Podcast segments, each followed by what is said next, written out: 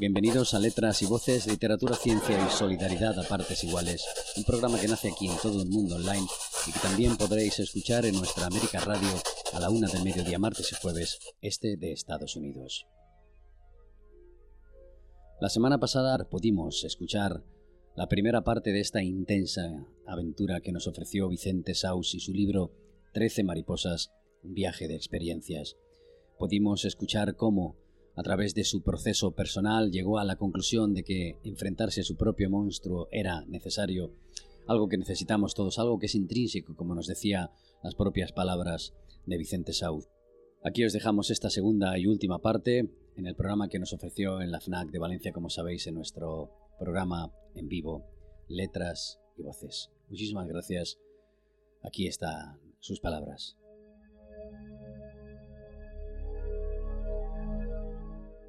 En un mundo como este, eh, actualmente en el que toda la, tecnología nos invade, la posesión, tener, parece que sustituimos determinadas cosas, como bien has dicho a veces, eh, el hecho de criticar es algo que tenemos nosotros dentro, pues la posesión, la necesidad, ¿no? Vivimos un mundo tecnológico que casi nos obliga a tenerlo todo, ¿no? A, depender de todo, ¿no? En eso cabe la, la, transformación, la espiritualidad, o nos hacemos demasiado cómodos con eso y hay todavía que hacer un esfuerzo mayor aún. Bueno, eh voy a volver a, hacer mención del budismo porque estoy como muy metido últimamente en, enseñanzas budistas. Eh, Buda decía que dos de las causas más importantes del sufrimiento es el deseo y es el apego, ¿no? Mucha gente... Mm, por ejemplo, es que estaba, intentando recordar un post que escribí hoy. Mucha gente se aferra al placer ya no el hedonista que vive por y para el placer, sino mucha gente se agarra al placer para no estar conectado a ese vacío interior, ese vacío existencial que, todos tenemos, ¿no? Por esa desconexión con el propio ser. Entonces, em, pero el problema no está en el placer, el problema no está en las posesiones, no, el problema no está en la botella de ron que me bebo por la noche, el problema está en el vínculo que hago yo con tener una casa, con tener un coche, con beber. Si estoy depositando en eso, en esa sustancia o en esa pertenencia o en ese apego, la felicidad. Si realmente voy a ser feliz porque tengo una casa. O voy a ser feliz porque me bebo una botella de, ron.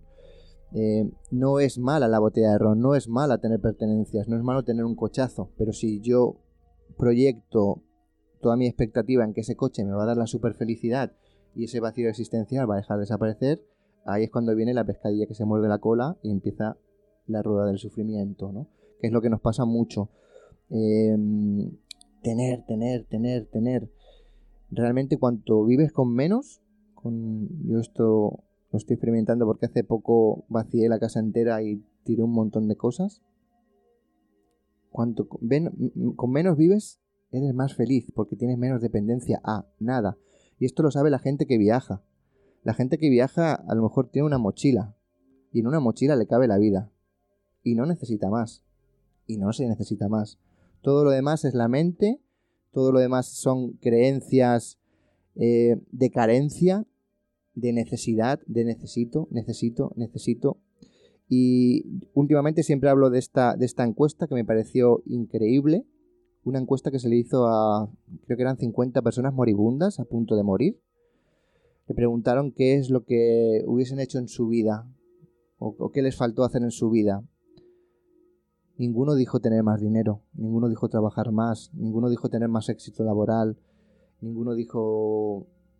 Las respuestas básicamente se repetían, pasar más tiempo con mis hijos, disfrutar más de las cosas sencillas, amar más, perdonar más. Eso, esa gente... Y el cantante Pau Donés, que hizo un documental antes de morir, dijo lo mismo, exactamente lo mismo. Dio una super lección de vida de, señores, espabilad, porque, porque esto es la vida. Porque él se lo decía a Enrique Bomburi, el cantante de del Silencio, ¿no? Le decía, es que yo lo que he hecho de menos es haber pasado más tiempo con mi hija, en vez de estar haciendo giras. Porque ahora me muero y no, y no, no la tengo, ¿no?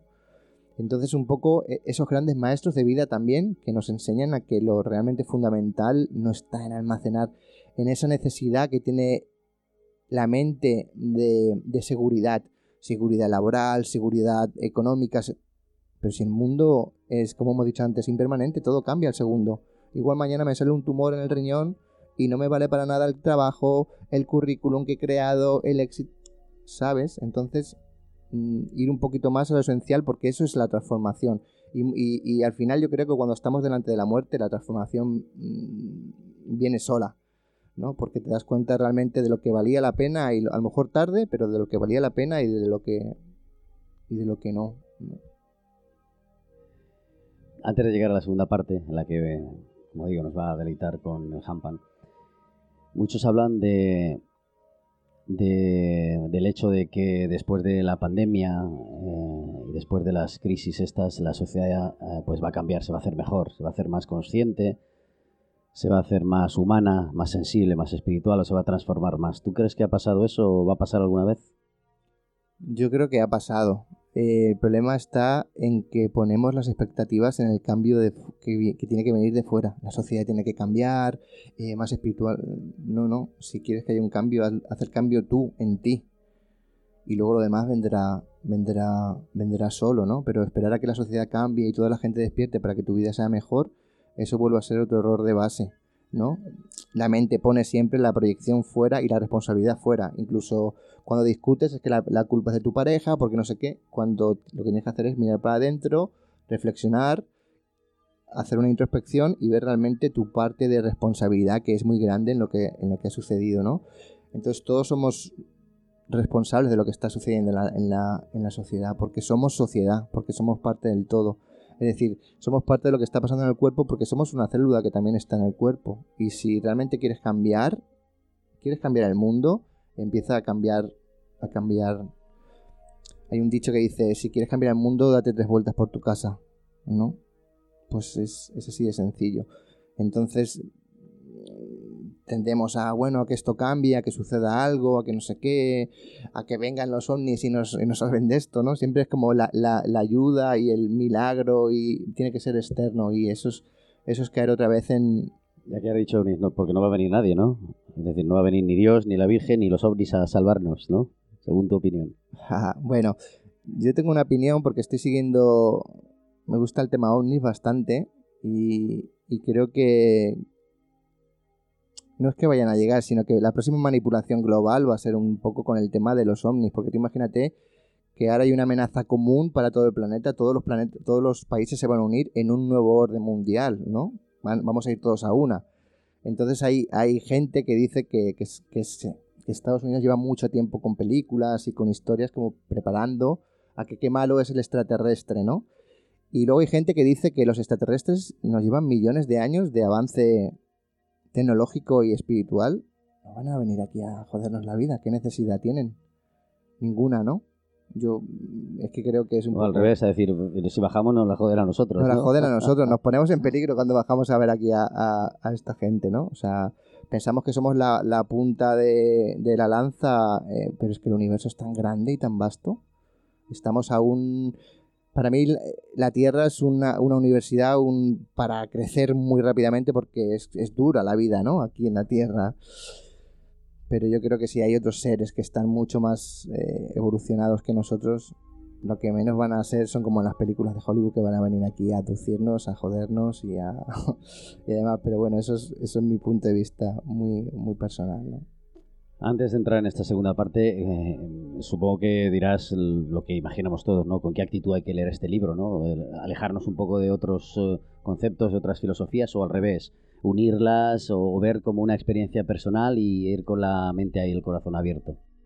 Mira, a mí uno de los libros que más me influyó en mi vida, que lo leí con 17 años, La tormentosa búsqueda del ser, al final unifica todas las religiones, ¿no?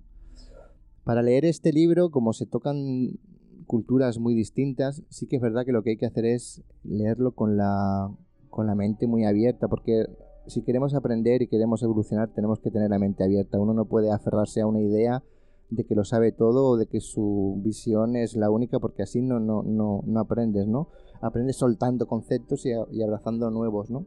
Eso es lo que hace la ciencia con las teorías. Coge teorías, ahora la cuántica Mm, ha cambiado todo el paradigma que, antes había, ¿no? Y, esto funciona un poco así.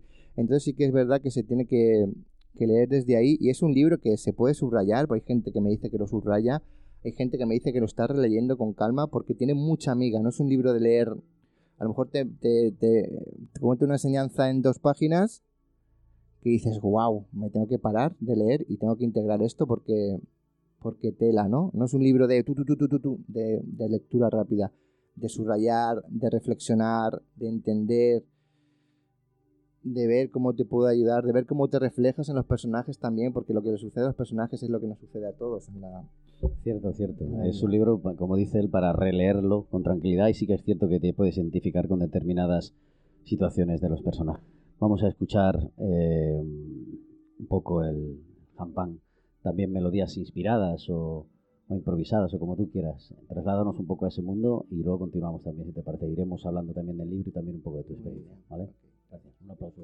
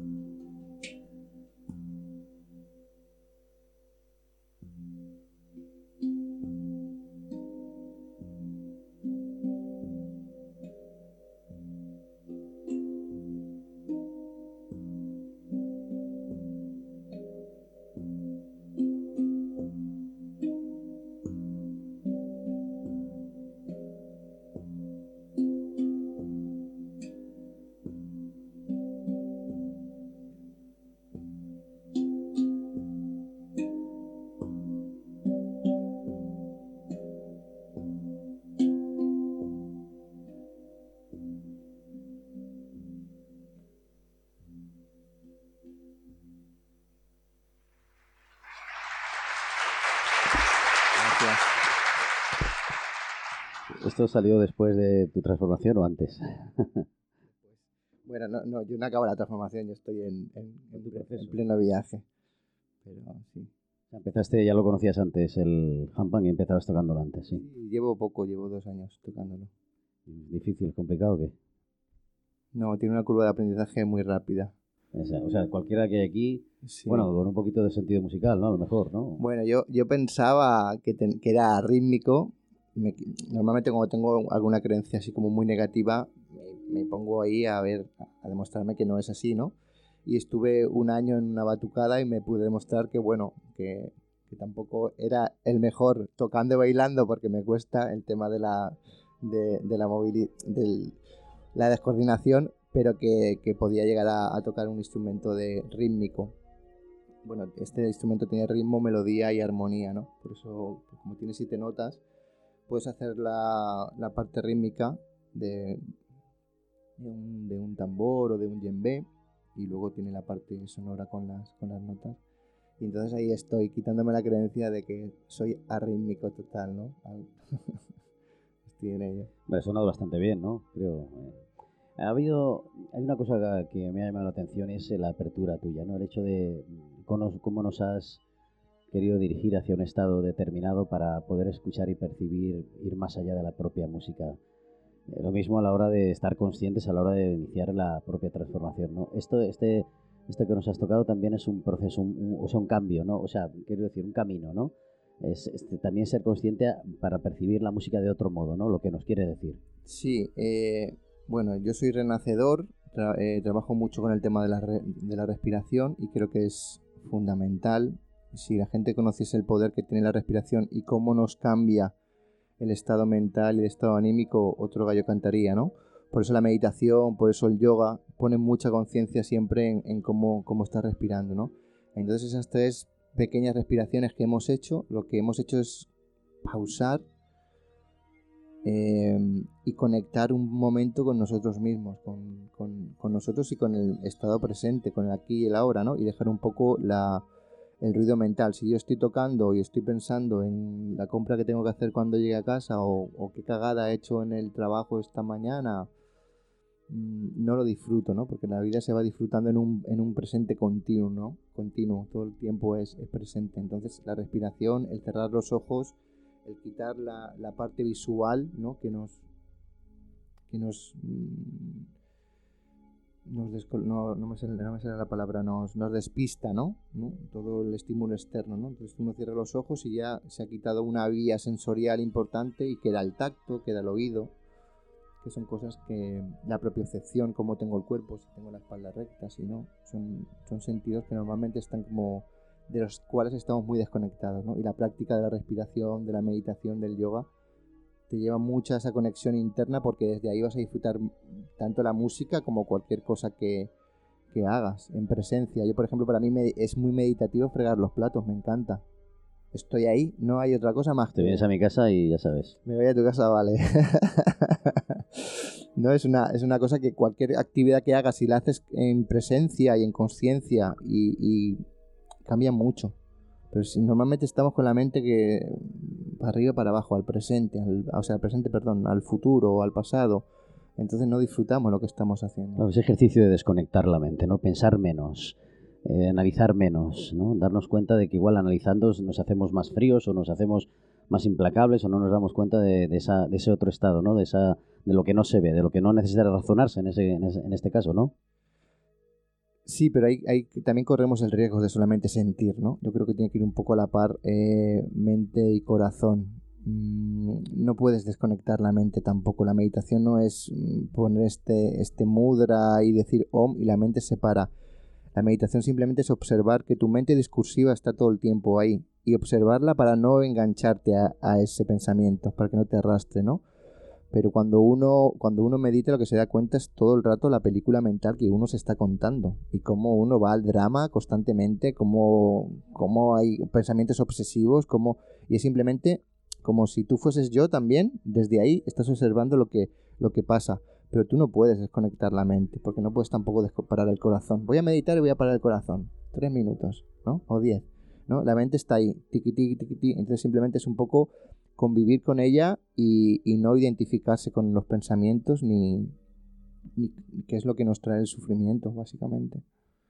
Una vez lees el libro, empieza tu, propio proceso, es decir, empiezas a darte cuenta de, como él dice, que hay ciertas cosas similares que, pueden, que pueden asemejarse a ti, y te das cuenta también de todo el, eh, de todo el camino que ha recorrido el propio Vicente, ¿no? En descubrir y en darse cuenta, ¿no? Una vez leemos el libro, nuestro, nuestro primer paso, ¿cuál debe ser? Aparte de que evidentemente cada cual decidirá su forma, pero ¿cómo podrías orientarnos? ¿Qué podríamos hacer? Una vez ya hemos asimilado, igual necesitamos leerlo tres o cuatro veces, ¿no? Porque sí que es cierto, hay cosas que necesitamos leerlas con más detenimiento. El siguiente paso, ¿cuál sería? Bueno, yo creo que, que la vida se tiene que dejar fluir, ¿no? No, no, no hay una fórmula mágica de te libro, haz esto, haz lo otro, ¿no? Porque ¿a, dónde quieres llegar, no? Voy a parafrasear a, a, a Bhagavan, que es un maestro de la India, que dice que lo importante no está donde quieres llegar, lo importante está donde están tus pies en estos momentos. Y eso se nos olvida. Porque si no conectamos con el deseo de que cuando llegue ahí, cuando haga un curso de yoga, ya mi vida será mejor. Cuando hagas este retiro y, vas mordiendo el anzuelo todo el tiempo, lo importante está aquí y ahora porque es lo único real, lo único que existe, es este momento. Todo lo demás son proyecciones, deseos. Entonces, eh, cuando has hecho o estás en tu propio proceso, en un momento determinado te has encontrado con esa parte tan mala, mala tuya, con esa parte tan monstruosa que quieres negar, que no quieres enfrentarte o, que incluso se alimenta a veces consciente o inconscientemente de ella, te has encontrado, te has enfrentado a la sombra que llama el tipo este llamado Jung. Sí, sí, claro que me he enfrentado. Eh, es tan cotidiano como meterle una mala contestación a tu madre, ¿no? O hacerle un despecho a tu padre o, ladrarle a tu pareja, ¿no? Es, eh, yo me he encontrado con mi parte egoica, me he encontrado con mi parte de mucha rabia, me he encontrado con la parte déspota, me he encontrado con un montón de cosas que luego me di cuenta de que le estaba poniendo el foco de atención más a esa parte negativa, a esa sombra, y me estaba olvidando de toda la parte luminosa y bonita que también tengo. ¿no? Que eso también sucede muchas veces cuando uno hace un trabajo y quiere ver y quiere ver, como dices, coño, tan malo soy, tan no sé qué. Y es como, bueno, tienes que mirar también, también tu parte de luz, ¿no? Pero esta parte también es necesaria, entenderla y, que está ahí. Y que, y que puedo ser un tío tranquilo, pero me puedo alterar también, ¿sabes? Y si me altero, bueno, pues es que esto es la vida también, ¿no? No, no somos menos espirituales por, por alterarnos o por discutir con nuestros padres o por enfadarnos en un atasco, es que, es que son cosas de lo que tenemos que intentar es que, esas emociones no nos arrastren el resto del día y no nos anclemos a, una emoción y lo paguemos con, el resto, ¿no? Pero yo sí que he visto, claro, mucha, mucha sombra y sigo viendo las parejas son un, gran maestro, unas grandes maestras, ¿no? Los padres y las, y las parejas para, para que veas también lo que estás proyectando y lo que y lo que, lo que es tuyo y no es de ella, ¿no? O de él. Hace unas eh, semanas tuvimos con nosotros a Baraca Levante, una asociación que hablaba de la expansión de la conciencia y demás, ¿no? Y hubo una frase que me llamó la atención que dijo uno de los invitados, que te la voy a hacer, te voy a hacer la pregunta a ti, porque me llamó la atención respecto a esto, a la, a la transformación y al cambio, ¿no? Fue literal la frase que dijo. Dice, yo he visto, claro, ellos utilizan enteógenos, eh, ayahuasca, ayahuasca y demás, ¿no? Entonces dijo, eh, yo he visto eh, malas personas tomarse litros y litros de ayahuasca y seguir siendo luego malas personas. En este caso, el análisis que sacas tú de esta frase, claro, porque yo puedo pensar, aquí al final, independientemente de, como hemos dicho, ¿no? como, como has dicho tú, la transformación personal, habrá gente que al final pues seguirá siendo como es o, o no habrá alcanzado ningún tipo de, de cambio, de transformación. ¿no? Bueno, yo soy del camino de, lo endógeno, no del oxógeno, porque las medicinas están muy bien. Yo con las únicas que trabajo son con el rapé y con el cacao, pero poner todo el poder y toda la fuerza en que una sustancia de fuera te va a cambiar es un poco arriesgado, ¿no? Partiendo de ahí. Yo conozco a una, conocí a una chica que había hecho 100 tomas de ayahuasca y yo le preguntaba, ¿te tenías que haber iluminado ya? Si, si es tan si están, ¿no? Y sigues con tu vida y con tus historias y todos tenemos nuestras historias. Yo lo que pasa es que descubrí el camino de la meditación y la respiración, alcanzar estados de conciencia muy elevados y me, me aferré a ello, ¿no? Pero el cambio, bueno, igual es que has venido a tu experiencia de vida es experimentar ese lado y no experimentar el, otro lado. Es como decir, qué, qué, guay el calor, ahora que viene la primavera, qué guay, pero si no lloviese y hiciese frío no disfrutaríamos el calor, sería como el continuo. Entonces los polos están para eso. Mm, disfruto del descanso cuando estoy reventado y me duele la espalda y me acuesto y es como, wow, ¿no? Entonces hay que también tomar conciencia de eso. Y hay veces que, viene que venimos aquí a experimentar algo y es eso, o, o kármicamente a pagar karma, pero no estamos en el momento planetario en el que todos nos vamos a iluminar, en el que todos no, no estamos todavía ahí, ¿no? Es, estamos en la era del despertar, pero es como si a mí me hicieron el símil este que me gustó mucho, como si ese año es Nochevieja y son las 12 y un minuto. ¿no? Estamos en un año nuevo, pero quedan muchas horas para que salga la luz. ¿no? Y el universo es cíclico, y esto lo dicen muchas tradiciones y muchas culturas que, pasaremos por el despertar y volveremos otra vez a, dormirnos y volveremos otra vez a las guerras y volveremos... O sea, no, no es como, venga, ya hemos llegado, ya esto, esto es el final, ¿no? Creo que que lo importante es, es el camino ir experimentándolo todo y si realmente tenemos muchas vidas vamos a experimentar todo. Por lo mejor en otra vida ha sido mi madre y yo he sido tu hijo. Si hemos tenido... Pues sale, a, casa, que ya estás dando. si hemos tenido tantas vidas, ¿no? Esto sucede, sucede así. El, budismo dice eso, que tienes que tener compasión con el otro, porque el otro en un momento dado soy tu hijo, soy tu madre, soy tu padre, soy tu... Entonces que, que lo trates desde, desde ese respeto, porque ese ser, ese alma ha coincidido contigo en, muchas otras cosas, y a mí me parece una visión como muy bonita, ¿no? No sé si sea real o, falsa, para mí es, una creencia y yo me la creo, pero me la creo porque es... Yo cuando veo a la gente que vive en esta vida acumulando y no sé qué, es como diciendo, ¿de verdad piensas que tiene sentido que, la, que solo sea esta vida? Porque yo en un momento de mi vida con tanto sufrimiento no sabía qué hacer y dije, no puede ser que esto, que esto de vivir sea solamente sufrir, tiene que haber más empecé a leer, empecé no sé qué, otras vidas, no sé qué, un proceso, uno, y empecé a darle un entendimiento y a, darle una coherencia. Que bueno, que el que quiera creer que esto es su única vida está muy bien, pero de verdad, yo cuando pensaba de adolescente que solamente había una vida, a mí me generaba ansiedad y angustia. Que ya está, y, ¿qué tengo que hacer aquí? Vivir, morir y, ¿no? Y las enseñanzas y los, y los sutras y los maestros y te vienen un poco a explicar que todos somos todo y lo que yo te hago a ti me lo hago a mí, porque por lo que el símil que te he puesto de las células, ¿no? Porque hay células cancerígenas que se pueden cagar el cuerpo, ¿no? Porque se repiten y joden, pero pero bueno, no creo que, no quiero que todo el mundo se tenga que transformar y todo el mundo tenga que cambiar y todo cambie su Esa persona lo que tiene que hacer, si es mala, malísima, lo primero que tiene que hacer es un trabajo de perdón muy grande. Trabajar sus heridas de la infancia, del rechazo, de la humillación, del abandono, de la injusticia, de la traición.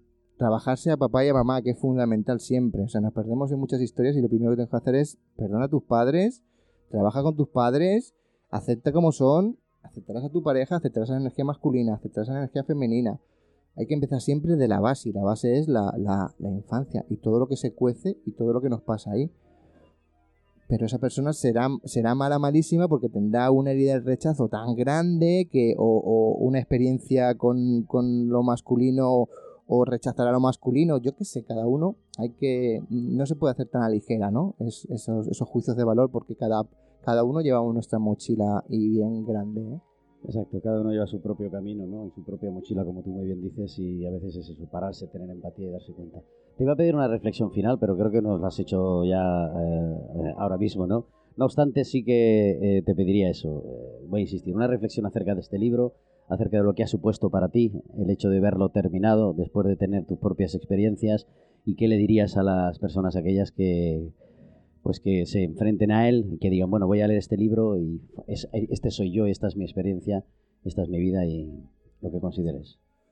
Bueno, pues yo del libro estoy ahora recogiendo, ¿no? Recogiendo la los feedback de la gente, que es lo que realmente me nutre y lo que me movía. O sea, tú antes lo has dicho, está al servicio. El libro es estar al servicio, igual que en mi vida estoy al servicio con la terapia, con muchas cosas. Estoy como en pro del otro y esta es una forma distinta de llegar a, gente, ¿no?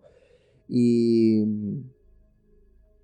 y bueno, si realmente estás en un momento en el que quieres abrirte, quieres conocer, quieres ver visiones de vida distintas a lo que a lo mejor tienes, pues es un libro que te hará, es un viaje de enseñanzas, es que es, vas a ver distintas culturas, distintos países, distintas situaciones, los vínculos, qué pasa con, con ¿no? con cosas que nos pasan en, en, la vida en la vida cotidiana, no, no se va, no es un libro de ciencia ficción. El problema que si hay problemas de celos es porque nosotros también conectamos con los celos a veces, ¿no? O, con, Un trabajo personal, un trabajo consciente, un trabajo hacia adentro, como tú dices, es, y, y si querer ser conscientes de que hay cosas que tenemos que, que cambiar, ¿no? Déanos otra vez las direcciones y demás por la gente esté interesada en adquirir el libro y en ponerse en contacto con él. Y si te parece, para terminar, nos haces otra de tus músicas, otra de tus... ¿Te parece o no? Y terminamos con eso. Yo creo que dará un buen sabor de boca, ¿no? Por, eh, por redes sociales, por Facebook, me podéis conectar, con, contactar como Vicente Saus o como terapeuta del despertar en Instagram Saus21. Tengo un canal también en Telegram donde voy, donde voy poniendo todas las actividades que hago y poniendo también meditaciones que grabo para que la gente medite y practique con distintas temáticas y, demás. Y... por último, quienes quieran adquirir algún libro, eh, ahora mismo no los tienen aquí en NAFNAC, pero eh, aquí no los podemos eh, creo que has traído, no sé si has traído algunos. En el pues coche tengo. Si estáis eh, interesados en algunos, ya quedáis con él para que os lo. Sí, el que esté interesado, evidentemente, en adquirir alguno, ¿vale? Ya te pones en contacto con ellos, ellos contigo. Y poco más, agradecerte que estés aquí, eh, despedirme, nos despedimos ya de ti, pero vamos a escuchar tu musiquilla que nos quedamos con eso, te voy a enganchar agradecerte que hayas estado con nosotros, Vicente, agradeceros también a todos que estéis en este día y que también estos días así un poco de tormenta y demás sirvan también un poco, aunque sea una, analogía, ¿no? La tormenta personal, la tormenta propia, ¿no? La transformación, darnos cuenta y ver que si ocurren tormentas es porque hay necesidad de cambiar cosas, ¿no? Sí, y hay una frase que me encanta que dice todo llega y todo pasa, ¿no? Esta tormenta también pasará, llegará la primavera y también pasará, ¿no? Es una frase que ayuda mucho cuando estás en un momento jodido de la vida Pero cuando estás en un momento muy dulce también te ayuda a tomar conciencia y a disfrutarlo porque también acabará. No hay, eh, no hay nada que sea eterno en la vida. Entonces hay que tomar conciencia de lo bueno. mensaje. Muchísimas gracias. Vamos a darle un aplauso y vamos a escucharle y con él terminamos. Gracias.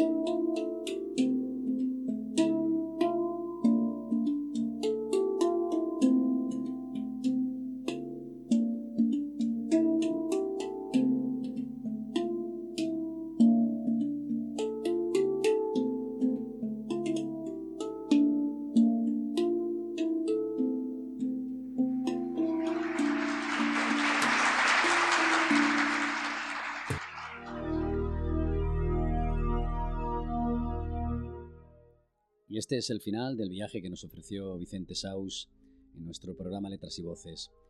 Aquí habéis podido escuchar incluso la aportación de la música a, través de ese handpan melodioso que nos, eh, que nos ha llenado también el alma y el espíritu de ese momento de quietud que como, como pasa siempre con todo, ¿no? cada cual necesita su propia quietud y su propia evolución a través de X, de X fórmulas. Vicente nos ha mostrado con sus aportaciones, sus palabras, que existen caminos, que es necesario, que nos hace ser mejores y que eso nos ayuda también a despojarnos de traumas, como él dice, de nuestra infancia, de nuestra adolescencia que están ahí. Así pues, muchísimas gracias. Hasta aquí el viaje de Vicente Saus. Ya sabéis, todo el mundo online, nuestra América Radio. Eh, el viaje continúa y muchísimas gracias por habernos acompañado. Letras y voces.